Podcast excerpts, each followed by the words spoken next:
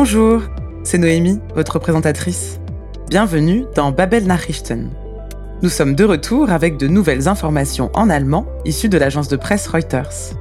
Les flash infos d'aujourd'hui vous parleront d'un festival de musique en Allemagne, de la dépénalisation de la marijuana en Thaïlande et d'un jeune russe qui pourrait se voir retirer sa nationalité pour avoir protesté contre le gouvernement. N'hésitez pas à consulter la transcription de cet épisode sur babel.com/podcast. Vous pouvez bien sûr revenir en arrière et réécouter si vous avez manqué quelque chose.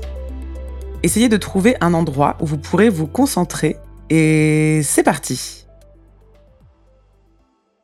Le célèbre festival de rock Rock am Ring est de retour après deux ans de pause due à la Covid-19. À présent, les choses reprennent.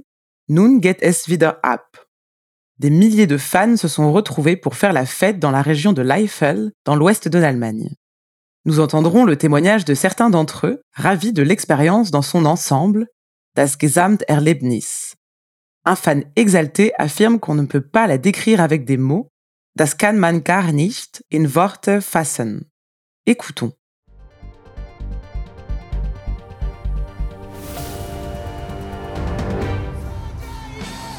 Rock am Ring ist zurück. Corona-bedingt war das renommierte Festival in der Eifel zwei Jahre lang ausgefallen.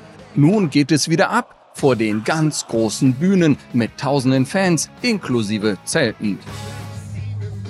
Bei schönsten Wetterbedingungen konnte zum Auftakt bereits gut gefeiert werden. Denn es geht ja nicht nur um Musik, sondern auch um das Gesamterlebnis. Äh, es ist unbeschreiblich, weil das ist mein zehntes Mal Rock am Ring.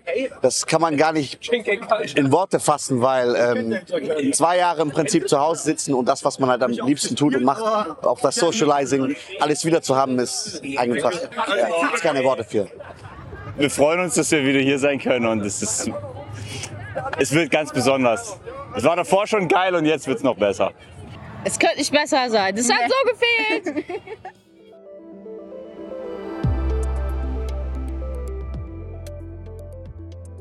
Notre prochain Flash Info nous emmène à Bangkok, où il y a de l'euphorie dans l'air et pas que.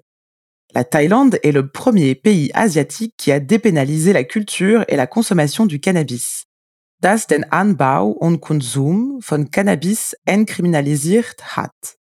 Dans une boutique, le tout premier client, Kunde Nummer 1, a spécialement voyagé pour être au rendez-vous parce qu'il voulait vivre le début de ce changement. Wollte den Beginn dieses Wandels miterleben. Le propriétaire du magasin n'arrive toujours pas à y croire. Kann es gar nicht richtig fassen? Nous avons bataillé pendant une dizaine d'années pour cette loi et pour ce changement, dit-il. Wir haben uns ein Jahrzehnt lang für dieses Gesetz und für diese Änderung eingesetzt. Direction Bangkok.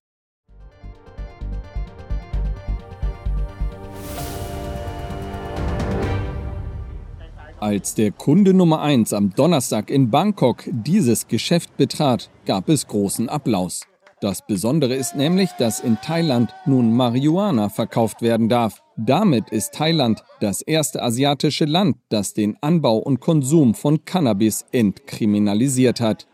Entsprechend groß war die Vorfreude, wie der 24-jährige Ritipong Dakul, Kunde Nummer 1 in diesem Geschäft, bestätigt. Ich habe seit gestern Abend gewartet und bin extra nach der Arbeit mit dem Bus hierher gefahren. Ich wollte unbedingt den Beginn dieses Wandels miterleben. Lange Schlangen bildeten sich vor dem Geschäft, in dem verschiedene Sorten verkauft werden, zu Preisen zwischen 450 und 2100 Baht. Das sind umgerechnet zwischen 12 und 55 Euro. Der Besitzer des Geschäfts kann es noch gar nicht richtig fassen. Ich hätte mir diesen Tag nie erträumen können. Wir haben uns ein Jahrzehnt lang für dieses Gesetz und für diese Änderung eingesetzt. Und jetzt ist es tatsächlich geschehen. Ich bin sehr aufgeregt und glücklich darüber. Thailand war lange Zeit für seine sehr strengen Antidrogengesetze bekannt.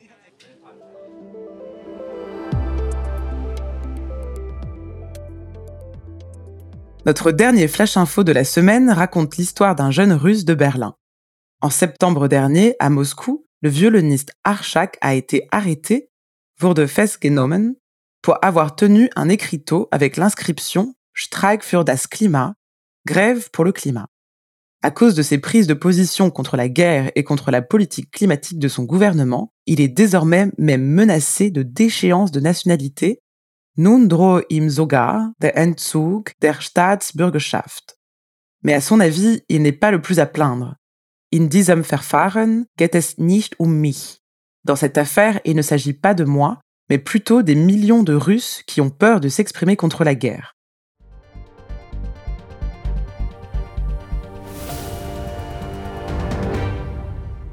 Arschak ist Russe und er liebt Russland.